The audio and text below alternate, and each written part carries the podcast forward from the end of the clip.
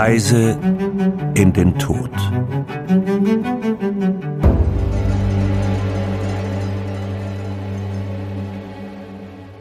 Hi zu unserem internationalen True Crime Podcast mit mir, Paulina Kraser. Und Laura Wohlers. Wir sind Journalistinnen und wie die meisten von euch wissen, beschäftigen wir uns normalerweise mit wahren Verbrechen aus Deutschland. In diesem Podcast hier verlassen wir aber mal unsere Heimat. Wir nehmen euch hier mit auf Trips, die für Erholung sorgen sollten und dann aber in einer Reise in den Tod endeten. Als wir zusammen im Urlaub waren, oder generell, wenn wir beide zusammen unterwegs sind, ist eigentlich die ungeschriebene Regel, dass du Auto fährst, ne? Mhm. Ich weiß zwar nicht genau, warum das so ist und ob du denkst, ich kann nicht so gut Auto fahren wie du, aber das ist einfach die Regel und da ist es dann auch nicht so, ach, soll ich oder so. Es ist einfach so, Paulina steigt an der Fahrerseite ein und ich an der Beifahrerseite.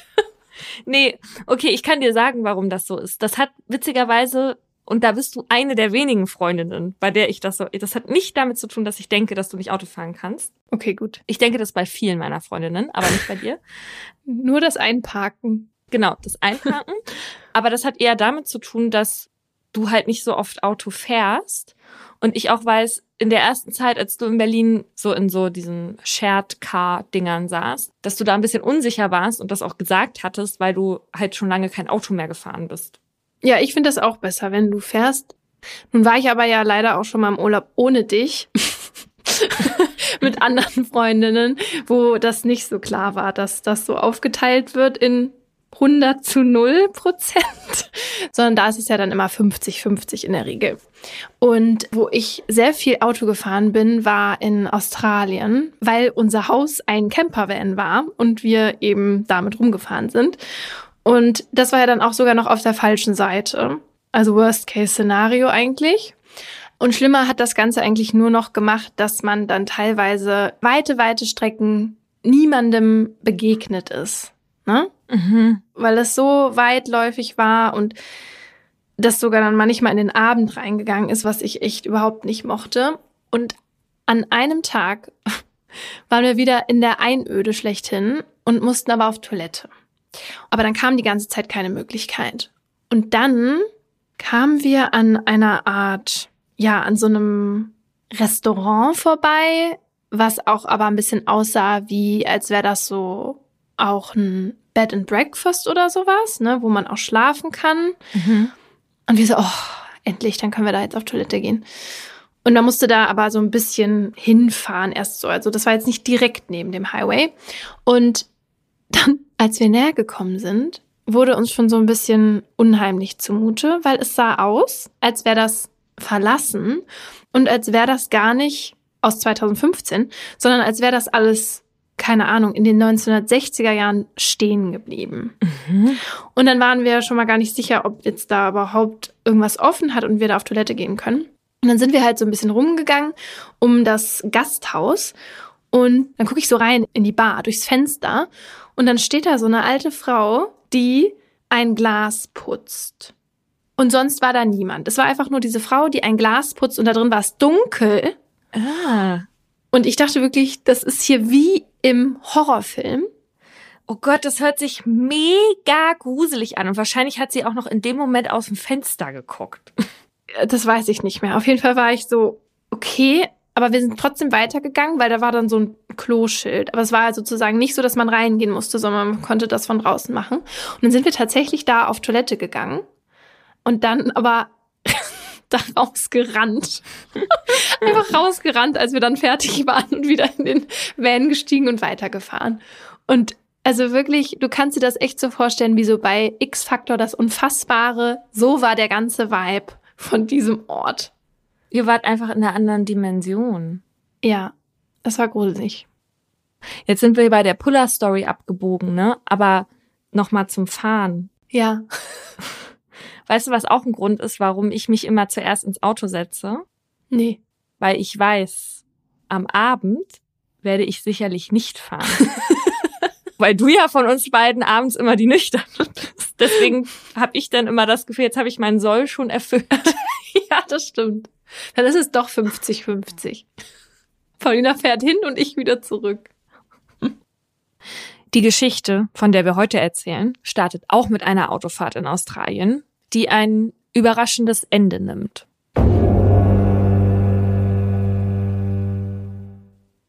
Es ist dunkel auf dem Stuart Highway, der sich einmal quer durchs australische Outback zieht. Vince ist gerade hinterm Steuer des tonnenschweren LKWs. Er und sein Kollege Rodney wechseln sich ab. Während der eine fährt, kann der andere sich ausruhen und schlafen. Um Mitternacht ist man auf dieser Strecke so gut wie alleine auf der Straße. Die schwarze Nacht zieht hypnotisierend an einem vorbei. Doch dann sieht Vince plötzlich eine geisterhafte Gestalt im Licht seiner Scheinwerfer auftauchen. Sie kam wie aus dem Nichts, ist einfach auf die Straße gerannt. Und jetzt steht sie da, mitten auf der Fahrbahn und streckt ihm hilfesuchend ihre Arme entgegen. Vince reißt das Lenkrad rum. Er versucht auszuweichen. Dann legt er eine Vollbremsung ein. Nach wenigen Metern kommt der LKW zum Stehen. Vince ist sich nicht sicher, ob das Manöver rechtzeitig war oder ob unter seiner Hinterachse gerade ein Mensch gestorben ist. Aber als Vince aussteigt und nach der Fremden ruft, läuft sie auf ihn zu und fällt ihm weinend in die Arme. Ein Streifen Klebeband hängt in ihrem Haar. Ihre Hände sind mit Fesseln aus schwarzen Kabelbinder zusammengebunden. Sie ist hysterisch. Vince versteht sie kaum. Sie schluchzt und spricht gleichzeitig. Sein Kollege Rodney kommt jetzt dazu. Von einer Sekunde auf die andere ist er wieder hellwach. Dieser unbekannten Frau steht der Schock ins Gesicht geschrieben. Angst und Entsetzen. In ihrem Blick liegt etwas, das Rodney so noch nicht gesehen hat. Die beiden überlegen, zu welcher Polizeistation sie die Fremde bringen. Aber die Frau sträubt sich plötzlich. Sie will wieder dahin zurück, wo sie hergekommen ist.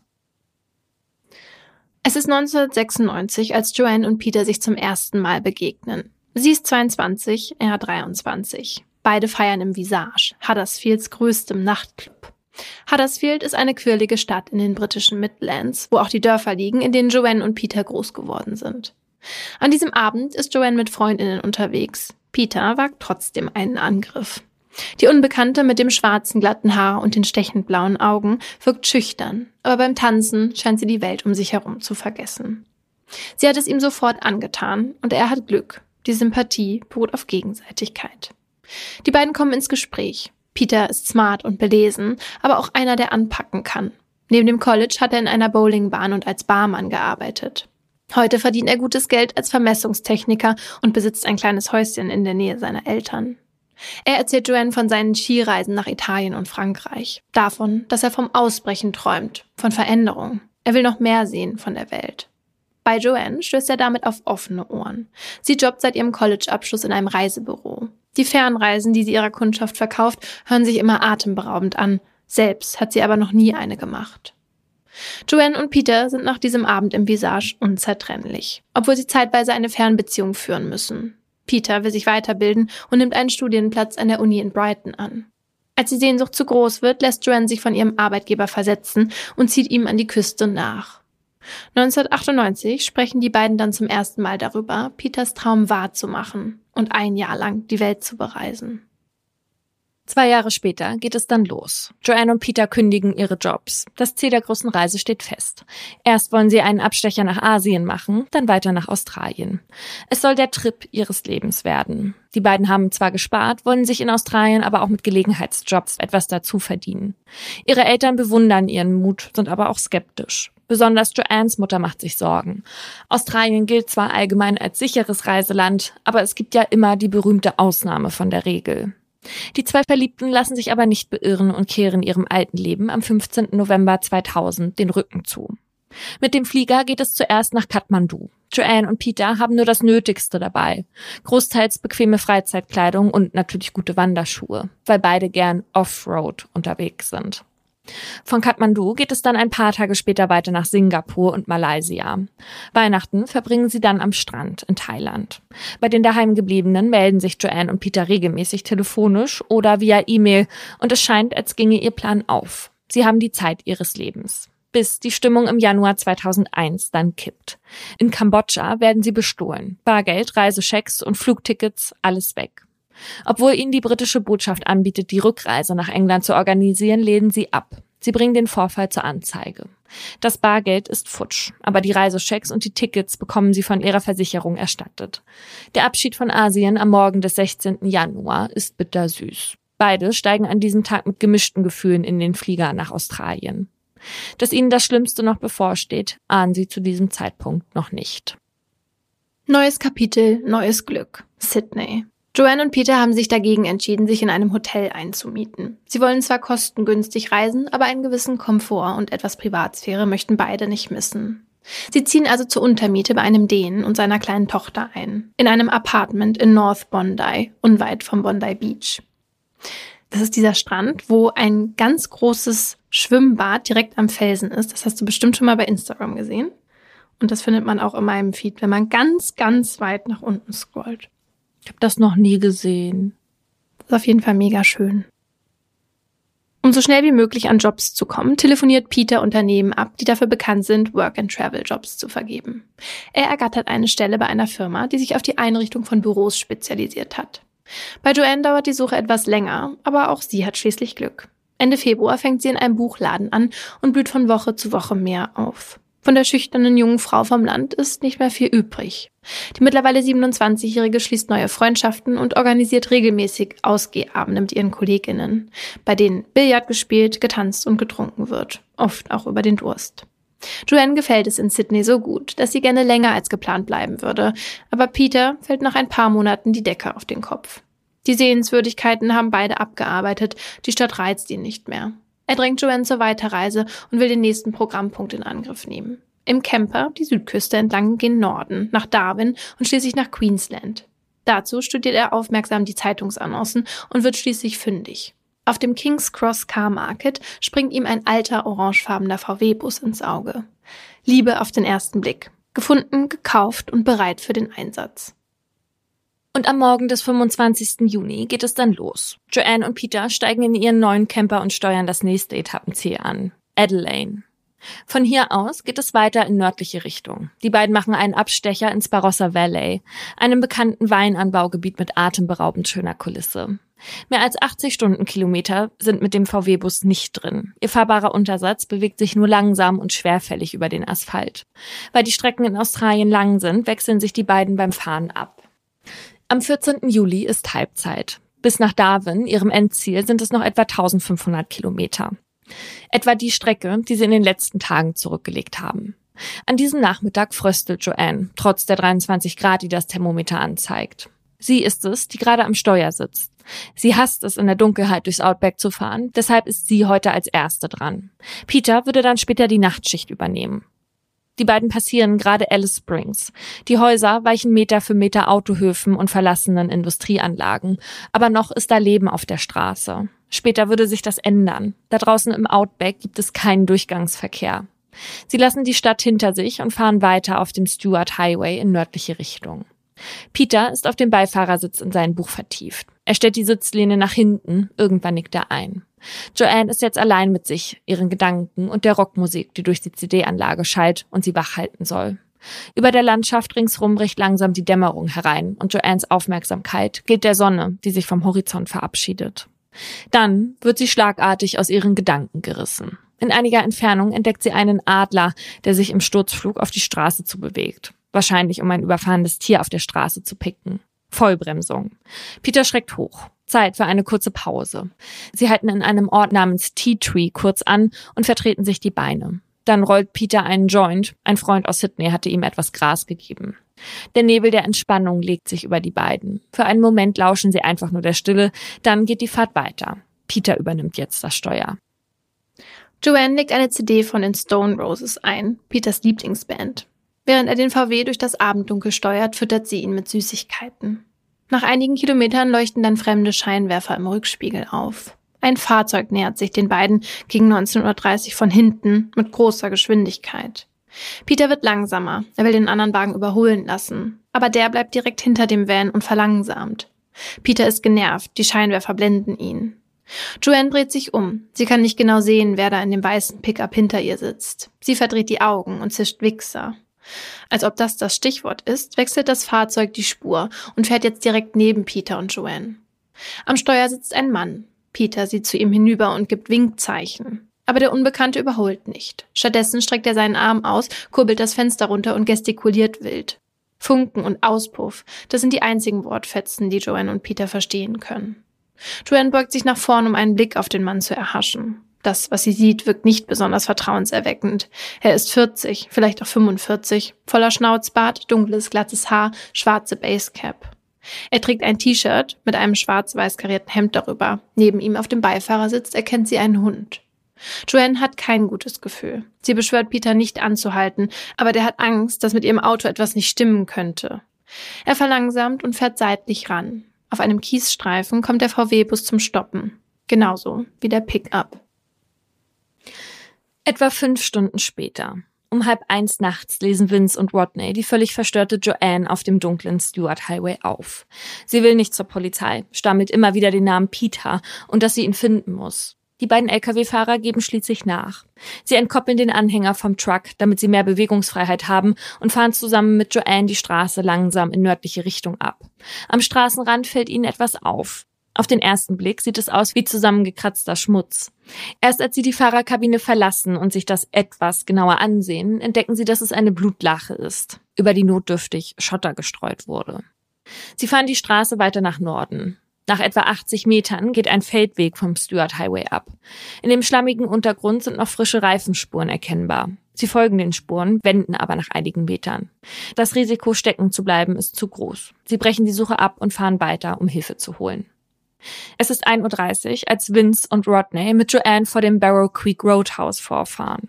Barrow Creek ist ein kleiner Ort am Stuart Highway, in dem 2001 nur zwölf Menschen leben. Joanne folgt ihren beiden Helfern nur zögerlich nach drinnen. Der Betreiber ruft bei der nächsten Polizeistation in Tea Tree an, aber es läuft nur der Anrufbeantworter. Dann versucht er es in Alice Springs und reicht den Hörer an Rodney weiter.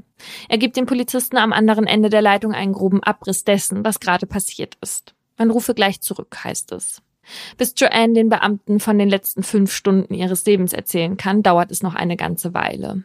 Als die 27-Jährige dann endlich befragt wird, fängt sie an mit den fremden Scheinwerfern und dem Mann, der Peter Handzeichen gab und damit signalisierte, dass er ranfahren soll. Joanne soll im Auto warten, draußen sei es zu kalt. Peter lächelt ihr nochmal zu, bevor er aussteigt. Die Fahrertür lässt er einen Spalt offen. Joanne klettert jetzt auf den Fahrersitz.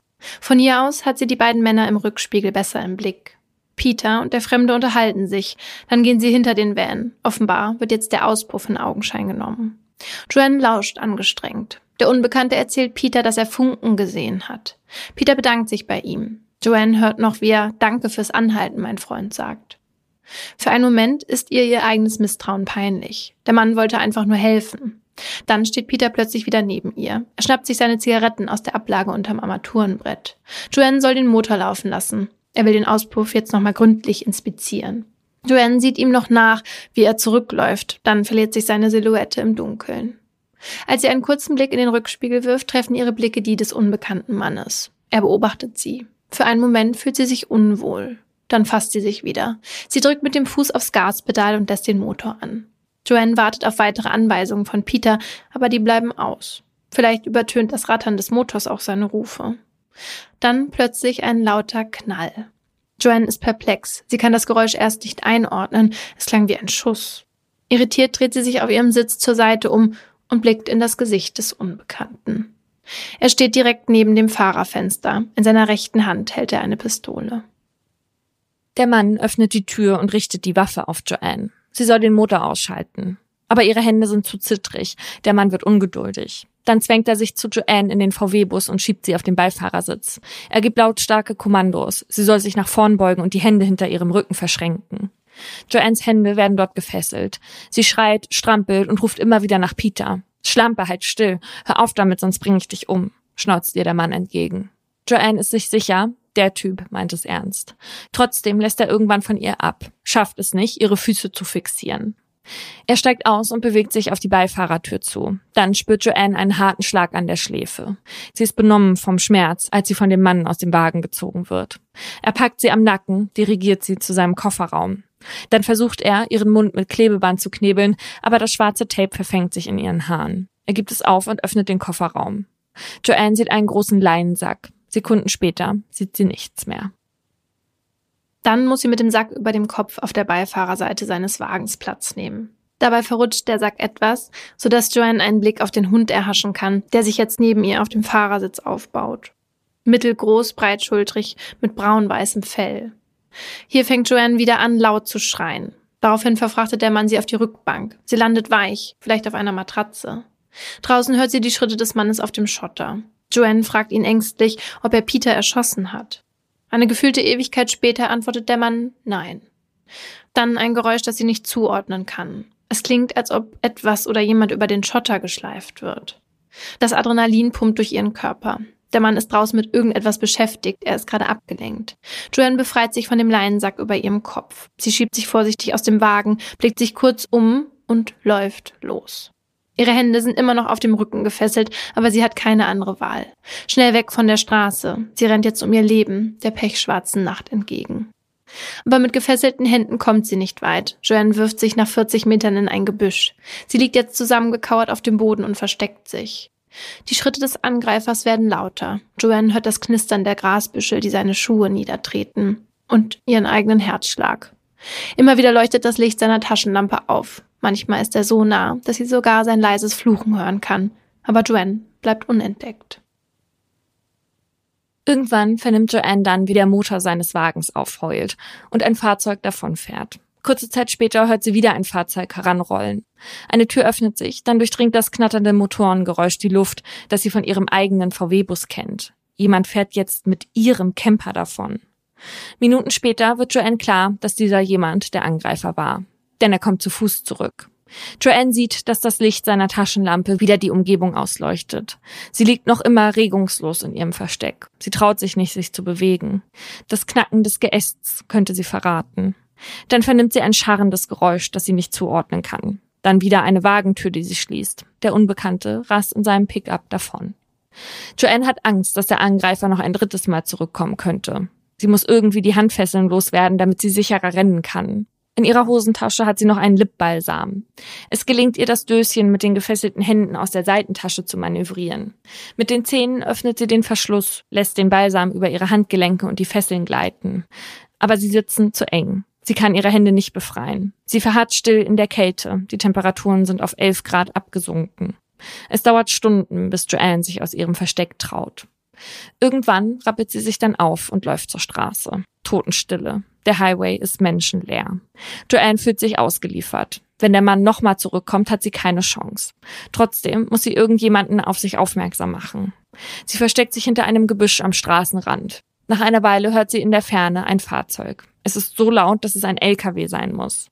Joanne wiegt sich in Sicherheit. Als der LKW noch etwa 30 Meter entfernt ist, kriecht sie aus ihrem Versteck und läuft auf die Straße. Joannes Geschichte klingt sehr abenteuerlich. Trotzdem reagiert die Polizei sofort. Joanne muss ihre Kleidung abgeben, damit sie auf Spuren untersucht werden kann. Auch ihr Körper wird inspiziert. Die 27-Jährige weist äußerliche Verletzungen auf, die fotografisch dokumentiert werden. Quetschungen an den Handgelenken, Kratzer und Schürfwunden an den Beinen und Armen, am linken Ellbogen und am linken Knie tiefe Wunden und getrocknetes Blut. Für ein Phantombild gibt Joanne eine Beschreibung des Mannes ab, der sie überfallen hat. Mittleres Alter, dunkle Augen, dunkles Haar, volle Augenbrauen und ein markanter Schnauzbart. Derweil führen Vince und Rodney die Polizei zurück zu der Blutlache, die sie auf dem Highway entdeckt haben. Den verlassenen VW-Bus finden die Beamtinnen ganz in der Nähe des Feldwegs, auf dem die beiden Helfer und Joanne kurz zuvor noch selbst nach Peter gesucht hatten. Die richtige Fahndung geht aber erst los, als die Sonne wieder aufgeht. Ab dann wird großflächig gesucht. Mit Helikoptern und Motorrädern beginnt die berühmte Suche nach der Nadel im Heuhaufen. Denn das Gebiet ringsum ist riesig. Straßensperren werden errichtet, bewaffnete Polizistinnen mit kugelsicheren Westen stoppen vorbeifahrende Fahrzeuge. Sie durchsuchen Kofferräume, führen Befragungen durch, sprechen aber auch Warnungen aus. Irgendwo da draußen ist ein mutmaßlicher Mörder unterwegs, der jederzeit wieder zuschlagen könnte. Damit zieht der Fall natürlich auch das Interesse der Medien auf sich und es dauert nicht lange, bis die internationale Presse die Zwölf-Seelen-Gemeinde Barrow Creek belagert. Die JournalistInnen haben Fragen. Sie wollen Antworten. Aber Joanne, die einzige Zeugin, gibt keine öffentliche Stellungnahme ab. Etwas, worüber man sich ärgert, vor allem in Anbetracht ihrer unglaublichen Geschichte. In den Augen der Öffentlichkeit wird Joanne deshalb auch mehr und mehr zur Verdächtigen. Hat sie vielleicht etwas mit Peters Verschwinden zu tun? Oder womöglich mit seinem Tod? Die Vermutung, dass Peter nicht mehr lebt, liegt tatsächlich nicht so fern. Eine DNA-Untersuchung ergab, dass die Blutlache am Tatort von Peter stammt. Aber Joannes Aussage zufolge war Peter mit dem Auspuff beschäftigt, als sie den mutmaßlichen Pistolenschuss gehört hat. An der Rückseite des Campers finden sich allerdings keine Blutspritzer. Sie hatte der Polizei zudem von Schleifgeräuschen berichtet. Aber obwohl die Straße mit Luminol auf weitere Blutspuren hin untersucht wird, finden sich keine. Wie hätte der Täter Peters Leiche über den Asphalt schleifen sollen, ohne Spuren zu hinterlassen? Der Umstand, dass sich Joanne nicht zu diesen Ungereimtheiten oder allgemein zum Fall äußern will, schürt Misstrauen. Elf Tage nach dem Überfall bricht Joanne ihr Schweigen dann aber doch. Im Rahmen einer Pressekonferenz meldet sie sich kurz zu Wort.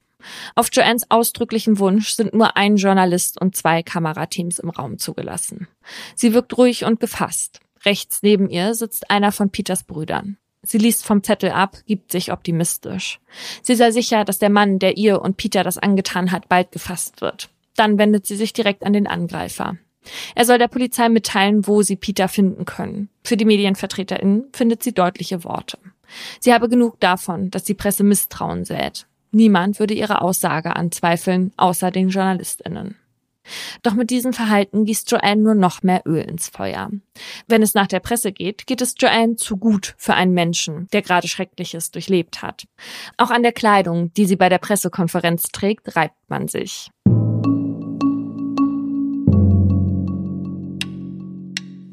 Wenn wir bei Google nach Opfer von Gewalt suchen, werden uns immer wieder dieselben Stockfotos angezeigt. Frauen, die sich die Hände vors Gesicht halten, in der Ecke kauern, bestenfalls mit verschmiertem schwarzen Augen-Make-up. Weil so stellt sich die Gesellschaft Opfer vor. Und Joanne passt da nicht rein. Nicht mit ihren bunten Klamotten und dem lustigen Druck auf ihrem Shirt und erst recht nicht mit ihrer klaren und selbstbewussten Ansage an die Presse. Und weil das nicht mit dem Bild, was wir von Betroffenen haben, übereinstimmt, führt es zu Reaktionen wie, hier kann etwas nicht stimmen, die Geschichte muss erfunden sein. Und das gilt noch mehr, wenn Frauen die Opfer sind. Eine Studie der Universität Heidelberg zeigt auf, dass es in der Allgemeinbevölkerung sehr unterschiedliche Vorstellungen über männliche und weibliche Opfer gibt. So wird weiblichen Opfern generell eine höhere psychische Belastung nach der Tat nachgesagt als männlichen. Und zwar bei allen Delikten. Besonders aber bei Taten im sozialen Nahraum, also wenn der Täter oder die Täterin aus dem persönlichen Umfeld kommt. Von weiblichen Opfern wird deshalb in deutlich stärkerem Ausmaß erwartet, dass sie nach einem Gewalterlebnis vorsichtiger werden und ein höheres Sicherheitsbedürfnis entwickeln. Gleichzeitig gaben die Befragten an, dass sie davon ausgehen, dass Frauen ein aktiveres Mitteilungsbedürfnis haben, sie also über die Tat sprechen wollen, die ihr angetan wurde. Angesichts dessen, dass Frauen eine Tat als psychisch belastender empfinden und auch mehr zu Scham neigen sollen, fast schon paradox. Die Studie zeigt, dass in vielen Köpfen noch bestimmte Stereotype vorherrschen und dass schnell generalisierte Annahmen getroffen werden. Dabei ist die Verarbeitung eines Traumas in Wirklichkeit sehr individuell. Wie wir mit belastenden Erlebnissen umgehen und ob wir diese überhaupt als traumatisch erleben, hängt nämlich unter anderem davon ab, wie resilient, also wie widerstandskräftig wir sind und welche Ressourcen und Bewältigungsstrategien uns zur Verfügung stehen. Und nicht davon, ob wir jetzt als Frau oder Mann geboren wurden. Und dieses Bild vom Opfer, das macht mich so wütend, weil es für die Betroffenen ja noch alles viel, viel schwieriger macht. Also wenn die irgendwie das Gefühl kriegen, dass sie nach einer Tat nicht mehr lachen dürfen oder nicht mehr Spaß haben dürfen, weil sie sonst Angst haben müssen, dass die Polizei oder das eigene Umfeld ihnen nicht glauben, dass sie Gewalt erlebt haben. Oder dass die anderen dann glauben oder sagen, scheint ja nicht so schlimm gewesen zu sein, wenn die Person jetzt so unterwegs ist. Und das gibt ja einfach so ein komplett falsches Signal an die Betroffenen. Und das muss man sich halt auch mal vorstellen. Du hast so etwas erlebt und dann musst du dich auch noch damit auseinandersetzen, welches Bild die Presse von dir hat. Denn als Opfer brauchst du halt auch oft die Presse, vor allem wenn wie in diesem Fall der Täter halt noch nicht gefasst ist und du noch befürchten musst, dass der vielleicht noch einen deiner Liebsten irgendwie umbringt oder in seiner Gewalt hat, ja. Ja. Und was mir da halt auch immer wieder in Erinnerung kommt, ist Natascha Kampusch, die sich halt entschieden hat, nicht zu schweigen und irgendwann vor die Kamera zu treten und die da sitzt mit einem Blick, der aussagt, ich bin nicht gebrochen und mein Täter hat mir mein Leben nicht genommen und ich sitze jetzt hier und erzähle euch, wie es war, so wie es für meinen Ermessen in Ordnung ist. Ja. Und an deren Opferrolle auch gezweifelt wurde, weil sie halt nicht dieses typische Bild verkörpert hat. Und das fand ich so schlimm, auch wie sie danach von Leuten im Internet angegangen wurde, nur weil sie eben nicht diese gebrochene Frau sein wollte. Und bezüglich dieses Mitteilungsbedürfnisses, ne? Wenn Betroffene von Gewalt nicht über ihre Tat sprechen wollen, dann ist das doch ihr gutes Recht. Und weißt du, worüber ich zum Beispiel echt erleichtert bin? Dass zumindest gefühlt heutzutage nicht so viele Opfer mehr vor die Fernsehkameras und Mikrofone gezerrt werden, wie jetzt, also habe ich das Gefühl, zumindest im Gegensatz zu Amerika oder so. Und da habe ich dieses Gefühl ganz stark bei den Opfern von Josef Fritzl. Da bin ich so froh, dass die nicht von der Presse gefunden werden oder vielleicht wurden sie schon gefunden, aber zumindest nicht belästigt werden. Weil wenn Betroffene erzählen wollen, dann werden sie das auch machen. Weißt du? Mhm. Ja, und das ist halt auch wirklich ein Fall, da würde sich die Presse richtig dran satt fressen. Ja. Zwei Wochen nach Joannes Pressekonferenz werden die misstrauischen Stimmen ihr gegenüber aber leiser. Denn mithilfe der Untersuchung ihrer Kleidung konnte männliche DNA auf einem Blutfleck extrahiert werden, die nicht von Peter stammt. Ein Fakt, der darauf hinweist, dass ein fremder Mann an der Tat beteiligt war. Doch ein Abgleich mit der polizeilichen Datenbank ergibt keinen Treffer. Es bringt die Ermittelnden also kein Stück weiter. Es dauert ein ganzes Jahr, bis im August 2002 Kommissar Zufall zur Hilfe kommt. Im Süden Australiens wird ein Mann festgenommen. Bradley John Murdoch. Er ist in der Vergangenheit unter anderem wegen Drogenhandel, häuslicher Gewalt und Trunkenheit am Steuer polizeilich in Erscheinung getreten. Jetzt wird er beschuldigt, eine Frau und ihre Tochter entführt und vergewaltigt zu haben. Murdochs Gesicht geht durch die Medien und bringt die Wende in Peters Fall. Denn in einem BBC-Beitrag erkennt Joanne im Bild des Mannes ihren Angreifer wieder. Nicht nur Murdochs Aussehen passt. Er fährt auch einen weißen Geländewagen und hat einen Hund, der der Beschreibung Joannes ähnelt. Bei seiner Festnahme hatte er außerdem Kabelbinder bei sich und eine Pistole. Die Ermittelnden erkennen einen möglichen Modus operandi zwischen den zwei Taten und erlassen Haftbefehl im Fall von Joanne und Peter. Ungefähr zur selben Zeit wird Murdoch im Mutter-Tochter-Fall in Adelaide vor Gericht gestellt, aber relativ schnell freigesprochen. Ein Freispruch, der aber nur bedingt einer ist. Direkt nach dem Verlassen des Gerichtssaals wird er wieder festgenommen und nach Darwin überführt. Dort muss er sich wegen der versuchten Entführung von Joanne und der mutmaßlichen Tötung Peters verantworten. In der U-Haft wird eine DNA-Probe von ihm genommen, die mit der Fremd-DNA von Joannes T-Shirt abgeglichen wird. Das Ergebnis ist eindeutig. Die beiden Proben stimmen überein. Obwohl es keine Leiche gibt, keine AugenzeugInnen einer Tötung und keine Tatwaffe, ist sich der Staatsanwalt sicher. Murdoch ist ein Mörder. Am 14. November 2003 wird er deshalb des Mordes an Peter angeklagt. Im darauffolgenden Jahr beginnt die Beweisaufnahme. Joanne reist dafür aus England an. Sie hatte Australien vier Monate nach der Tat den Rücken zugekehrt. Vor Gericht ist sie jetzt als Zeugin geladen und muss intime Details aus ihrem Privatleben offenlegen. Alle erfahren jetzt, dass Joanne in Sydney mit einem anderen Mann geschlafen hatte. Ein Geheimnis, von dem Peter nichts wusste. Bei einem Ausgehabend mit ihren Kolleginnen hatte sie einen irischen Backpacker kennengelernt und Peter mit ihm betrogen. Sie hatte auch noch Kontakt zu dem Iren, nachdem sie Sydney zusammen mit Peter verlassen hatte. Die beiden haben bis zu 28 Mal täglich telefoniert und E-Mails geschrieben. Und noch eine pikante Enthüllung. Während ein Großaufgebot nach Peter suchte, plante Joanne ein Treffen mit dem anderen Mann. Laut Aussage von ihr sei der Kontakt aber nur freundschaftlicher Natur gewesen, der Fehltritt ein einmaliger. Diese Informationen sind ein gefundenes Fressen für die Presse. Sie zeichnen das Bild einer unglaubwürdigen Zeugin. Der heimliche Liebhaber des Outback-Mädchens, diese und ähnliche Schlagzeilen zieren in diesen Tagen die Titelseiten der Zeitung. Ein Jahr später muss Joanne erneut anreisen, diesmal für die Hauptverhandlung. Selbstbewusst betritt sie den Gerichtssaal. Von der schweigsamen Frau von damals ist nicht mehr viel übrig. Die mittlerweile 32-Jährige scheint wie verwandelt. Joanne hat Gewicht verloren, ihr Gesicht wirkt definierter, ihr schulterlanges Haar hat sie wachsen lassen. Auch die ausgebeulten Freizeitshorts gehören der Vergangenheit an. Ihren Körper hat sie in feine, elegante Stoffe gehüllt. 37 Prozesstage, an denen mehr als 80 Zeuginnen und Sachverständige gehört werden, stehen ihr bevor. Lange Tage, an denen Joanne im selben Raum mit ihrem mutmaßlichen Angreifer sitzen muss. Murdoch, der kürzlich 47 Jahre alt geworden ist, fixiert sie kurz mit seinem Blick. Seine Brille sitzt etwas zu tief auf seiner Nase. Er wird während des Prozesses von zwei Anwälten vertreten. Einer von ihnen hatte bei dem anderen Prozess in Südaustralien den Freispruch für ihn erwirkt. Auch jetzt wieder gibt sich Murdoch selbstsicher, plädiert auf nicht schuldig. Seine Schuld steht für den Staatsanwalt aber außer Frage. Er beruft sich unter anderem auf eine Videoaufnahme aus einer Tankstelle.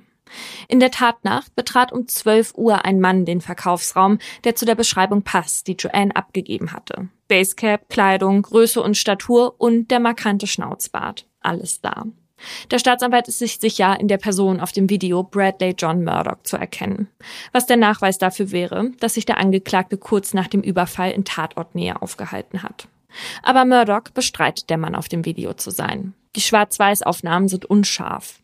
Ein morphologisches Gutachten soll Klarheit bringen.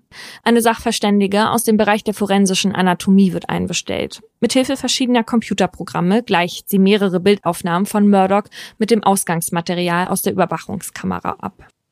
Jeweils zwei vergrößerte Bilder werden überlagert, was die Auslesung von übereinstimmenden oder abweichenden morphologischen Merkmalen möglich macht. Ihr Gutachten stützt sich sowohl auf Körper als auch auf das Gesicht. Fazit, der Mann auf dem Video ist Bradley John Murdoch. Ein weiteres Indiz ist der Kabelbinder. Während der Tat hat er eine zentrale Rolle gespielt. Der Täter hatte sie zu Handfesseln umfunktioniert und Joanne damit gefesselt. Weil Joanne sie mit ihrem Lipbalsam eingefettet hatte, um sich zu befreien, wurden die meisten Spuren getilgt. Kleinste DNA-Rückstände konnten aber sichergestellt werden. Mithilfe eines sensiblen Verfahrens, das auch als Low Copy Number Analysis, also niedrige Kopienzahlanalyse bekannt ist, wurde das Material untersucht. Das Ergebnis der Analyse, die DNA stammt vom Angeklagten. In Australien ist es das erste Mal, dass die nicht unumstrittene Technik im Rahmen eines Mordprozesses zum Einsatz kommt. Murdochs Verteidiger zweifeln die Genauigkeit des Verfahrens an. Sie stellen die Beweiskraft des DNA-Abgleichs in Frage und wollen erwirken, dass das Ergebnis nicht als Beweismittel zugelassen wird. Ohne Erfolg. Aber auch der Blutfleck auf Joannes T-Shirt ist für die Verteidigung kein Indiz darauf, dass ihr Mandant es war, der sie überfallen hat. Die DNA-Übertragung hätte auch anderweitig stattfinden können. Peter und Joanne haben am Tattag in einem Schnellrestaurant gegessen, das Murdoch zuvor ebenfalls besucht hatte. Es sei möglich, dass er eine kleine blutende Verletzung hatte und an einem der Tische oder Stühle seine DNA zurückgelassen hat. Um die Jury davon zu überzeugen, dass nicht zweifelsfrei festgestellt werden kann, dass Murdoch der Täter ist, präsentieren sie eine alternative Theorie. Und zwar könnte es ja auch sein, dass Peter seinen Tod gefaked hat. Er könnte aus finanziellen Motiven herausgehandelt haben, um Geld aus einer Lebensversicherung zu kassieren. Die Verteidiger berufen sich auf ein anonymes Schreiben aus Großbritannien, das an die australische Polizei geschickt wurde. Darin heißt es, Peter habe sich vor seiner Abreise Informationen eingeholt über Lebensversicherungspolicen und darüber, wie man seinen eigenen Tod vortäuschen kann. Ein ehemaliger Kollege von Peter sagt aus, dass Peter auch als Dodgy Pete, also als zwielichtiger Pete bekannt war und dass er ihm so einen Schachzug durchaus zutrauen würde. Murdochs Verteidiger führen weiter an, dass eine unbekannte dritte Person involviert gewesen sein könnte, die Peter bei der Flucht geholfen hat. Außerdem versuchen sie Joannes Glaubwürdigkeit im Kreuzverhör in Frage zu stellen. Vielleicht war sie gar kein Opfer, sondern vielmehr Teil einer solchen Inszenierung. Gegenüber der Polizei hatte sie angegeben, dass der Angreifer ihre Hände hinter ihrem Rücken gefesselt hatte. Vince und Rodney, die Lkw-Fahrer, die sie nachts auf der Straße aufgelesen haben, gaben aber zu Protokoll, dass ihre Hände vor ihrem Körper gefesselt waren. Laut Ansicht der Verteidiger sei unmöglich, die gefesselten Hände vom Rücken nach vorne zu bewegen. Joanne demonstriert das Gegenteil. Ihre Hände werden mit einer geliehenen Krawatte hinter dem Rücken gefesselt. Dann setzt sie sich auf den Boden, windet und schlängelt sich und bewegt ihre Hände schließlich nach vorne. So, und da fragt man sich jetzt doch, wie ist das möglich? Erste Annahme, über den Kopf hinweg. Okay, das musst du jetzt bitte einmal ausprobieren für mich. Ich denke mir nämlich, das geht nicht. Okay, ich versuche das jetzt mal, ja? Wie soll das gehen, wenn die Hände hier sind? Ich kann es ja nicht mal nach oben machen. Ich kann das nicht. Auch nicht, wenn die Handgelenke frei sind. Also, weißt du, wenn du die Handgelenke theoretisch rotieren kannst, geht das auch nicht? Also ich bin mir sicher, dass manche Leute, die besonders äh, flexibel sind in ihren Schultern und so, dass die das vielleicht können und vielleicht auch wenn du in Todesangst bist, aber Ich war, also, es geht gar nicht. Du siehst es ja. Okay, andere Frage. Geht das theoretisch unten rum? Warte, das muss ich versuchen. Also Laura würde jetzt versuchen, ihren Hintern durch ihre Armschlinge. Geht nicht? Doch, doch, das geht, also das geht auf jeden Fall eher als das andere. Leg dich doch mal auf den Boden. Also je nachdem, wie locker die sind, ja. Aber wenn die ein bisschen locker sind, dann kriege ich das auf jeden Fall hin. Warte. Laura ist aber auch ein Schlangenmensch. Ich hab's geschafft. Okay, untenrum würde es gehen. Ja. Und so habe ich das auch aus den Quellen jetzt nachher rausgelesen. Also, weil erst dachte ich so, never, aber du hast ja jetzt hier gezeigt, wie es geht, ne? Schade, dass dieser Akrobatsakt der Welt vorenthalten bleibt. Das war sehr schön. Joanne war dann sicherlich aber auch eine Art Schlangenmensch. Ich hatte mal eine Verabredung und da hat mir der Typ gesagt, dass er früher beim Sprayen mal von der Polizei aufgegriffen wurde und dass er quasi irgendwie in Handschellen dann auf dem Boden lag und die Hände auf dem Rücken waren und dass die den dann aber, weil sie dann seinen Kumpel fassen wollten, da war dieser Mensch noch sehr jung, ja, dass er dann alleine zurückgelassen wurde. Und ich meinte, dann hätte sie dann dann nicht abhauen können. Und er meinte, nee, das geht nicht so einfach aufzustehen, wenn man seine Hände auf dem Rücken gefesselt hat. Und bei dieser Verabredung meinte ich dann so, okay, das testen wir jetzt mal. Und dann haben wir uns beide auf den Boden gelegt mit den Händen auf dem Rücken. Also ihr wart nicht im Restaurant, sondern irgendwo zu Nein, wir waren bei mir zu Hause. Und er hat es tatsächlich fast gar nicht hingekriegt. Wow. Und bei mir ging es recht flott. Obwohl man auf dem Boden liegt Ja. Mhm. und man liegt auf dem Bauch. Genau, also das ist ja das Ding. Du kannst ja dann dich hinlegen, wie du willst. Und ich habe mich halt Ach ein so. bisschen auf die Seite gerobbt und bin dann halt mit dem Oberschenkel, habe ich mich dann so nach oben abgestützt. Ich werde das jetzt kurz probieren, ja? Okay, auch das probiert Laura jetzt aus. Das ist heute unser Versuchskaninchen. Oh mein Schade, dass ich das nicht sehen kann. Ja. Easy. Geht, ne? Jetzt bin ich ganz dreckig. Niemand von uns hat nach einem zweiten Treffen gefragt und manchmal frage ich mich, ob diese seltsamen Körperübungen was damit zu tun hatten. Dass Peter ein Betrüger ist und seinen Tod womöglich mit Hilfe von Joanne vorgetäuscht hat, schließen sowohl der Staatsanwalt als auch Peters Familie aus. Darüber, dass Peter vor seiner Abreise eine Lebensversicherung abgeschlossen hat, ist nichts bekannt. Der Staatsanwalt glaubt vielmehr, dass Joanne Murdochs eigentliches Ziel war und dass er sie bereits vor der Tat ausgespäht hat. Wahrscheinlich wollte Murdoch sie entführen und sich dann an ihr vergehen. Vielleicht hat er sie in dem Schnellrestaurant gesehen, das alle drei am Tattag aufgesucht hatten. Vielleicht ist Murdoch der orangefarbene Van aber auch schon Tage zuvor an einer Tankstelle oder auf dem Stewart Highway aufgefallen. Joanne und Peter hatten immerhin 1500 Kilometer auf dem Highway zurückgelegt. Der Angeklagte war im relevanten Zeitraum nämlich auf derselben Strecke unterwegs, als Drogenkurier. Ein Mann, der früher mit Murdoch Geschäfte gemacht hat, erzählt, dass dieser sich am 14. Juli seltsam verhalten hat. So soll er in den Tagen danach erzählt haben, dass seine letzte Tour nicht wie geplant lief und plötzlich angefangen haben, darüber zu sprechen, wie man Leichen am besten los wird. Die Indizien und Beweise gegen Murdoch verdichten sich. Es stellt sich immer weniger die Frage, ob er Peter getötet hat, sondern vielmehr, wo und wie er seine Leiche entsorgt hat. Am 37. Prozesstag ziehen sich die Geschworenen für ihre Beratung zurück. Acht Stunden später erscheinen sie wieder im Saal mit einem einstimmigen Beschluss. Schuldig in allen Anklagepunkten. Murdoch bekommt lebenslang für den Mord an Peter. Wegen der Freiheitsberaubung Joannes und der gefährlichen Körperverletzung an ihr werden Freiheitsstrafen von vier und zwei Jahren verhängt. Das heißt für Murdoch mindestens 28 Jahre Haft. Kleine Anmerkung dazu. Seit 2016 greift im Northern Territory, also da, wo die Tat sich abgespielt hat, ein Gesetz, das eine vorzeitige Entlassung an eine Bedingung koppelt. Und zwar heißt die No Body, No Parole. Keine Leiche, keine Bewährung. Also wenn eine Person eine lebenslange Haftstrafe wegen Mordes verbüßt, dann darf nur dann eine Bewährungsentscheidung zugunsten der Person getroffen werden, wenn die, Zitat, in zufriedenstellender Weise bei den Ermittlungen zur Identifizierung des Ortes oder des letzten bekannten Ortes der Leiche des Opfers mitgearbeitet hat. Also heißt, die Person muss den Ablageort der Leiche nennen, sonst darf sie auf keinen Fall früher aus der Haft. Und solange Murdoch nicht zugibt, Peter getötet und irgendwo verscharrt zu haben, wird er seine Strafe bis zum letzten Tag absitzen müssen. Was ich ziemlich gerecht finde bei so einer Tat. Finde ich auch. Allerdings ist es ein großes Problem natürlich, wenn jemand Falsches in Haft sitzt, weil diese Person kann natürlich nicht sagen, wo eine Leiche liegt und wir wissen ja, es kommt immer mal wieder zu Fehlurteilen. Ja, wobei das finde ich nicht so ganz. Denn die Justiz muss ja davon ausgehen, dass sie nur richtig inhaftiert. Und deswegen finde ich das dann auch in Ordnung. Weil die Justiz ist ja sicher, die Person hat die Person getötet, also muss sie sagen, wo die Leiche ist. Ansonsten gibt's Haft bis zum bitteren Ende.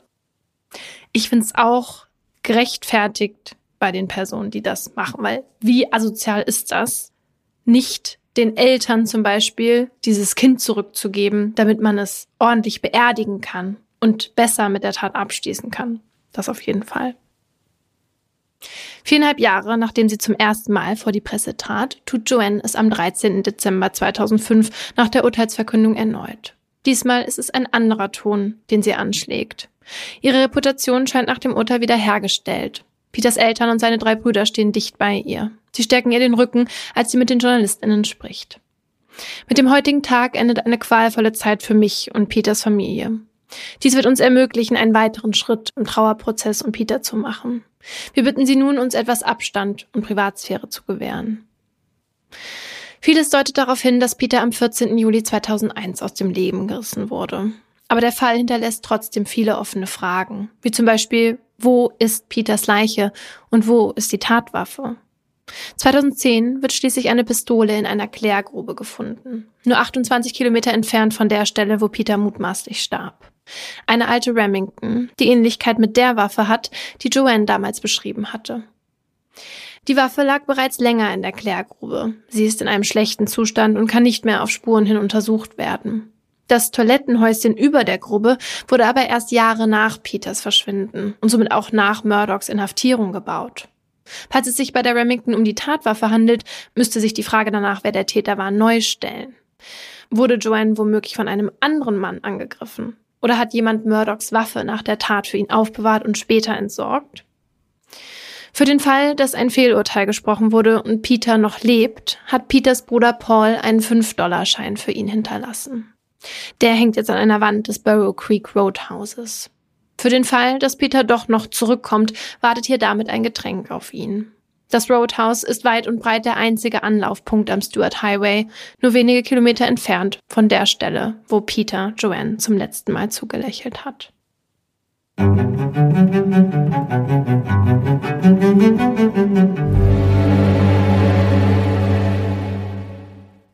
Und was sagt uns das jetzt wieder?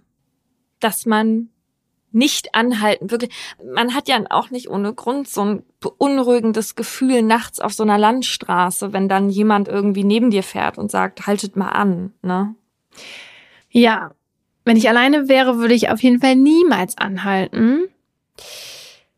Aber ich kann es schon verstehen, dass, weil der VW war ja schon auch sehr alt und wenn Peter Angst hatte, dass die sonst nicht weiterreisen können, wenn er nicht mal kurz nachguckt, ob irgendwas kaputt ist, dann kann ich es schon natürlich verstehen. Das Ding ist natürlich auch die Frage, ob das überhaupt was gebracht hätte. Die konnten nicht sehr schnell mit der Karre fahren und der Typ hätte die auch einfach ausbremsen können. Das stimmt auch wieder. Aber wie gruselig ist es, also dass man auch nicht richtig weiß, warum er das gemacht hat. Also klar, die Staatsanwaltschaft geht davon aus, dass er es eigentlich auf Joanne abgesehen hat, aber wieso macht er dann so einen schlechten Job? Also er lässt ja von ihr ab, relativ schnell, nur weil er es nicht schafft, ihre Beine zu fesseln. Das mit den Beinen, da denke ich mir auch, was hat sie für ein Glück gehabt, ne? Ansonsten hätte sie es nämlich vollkommen vergessen können. Ja, das stimmt. Und dann muss er ja gedacht haben, ach, jetzt zappelt sie zu viel, dann lass ich es jetzt halt. Ja. Ein schlimmer, schlimmer Fall. Ich hoffe wirklich, dass man da noch irgendwann mal die Leiche von Peter findet. Mhm. Dass die die Eltern, ja, dass sie ihn zurückholen können nach England und ihn dann richtig begraben können. Ich kann mir vorstellen, dass Murdoch auch irgendwann gesteht. Zumindest in der Zeit, wo er wüsste, jetzt könnte ich eigentlich freikommen, wenn ich preisgeben würde, wo ich die Leiche abgelegt habe, was ja Ja. Auch irgendwann soweit sein wird, ja. Also wenn er seit 2005 sitzt. Ja. Hoffen wir es einfach mal. Das war Reise in den Tod. Eine Produktion von Podimo mit Laura Wohlers und Paulina Kraser.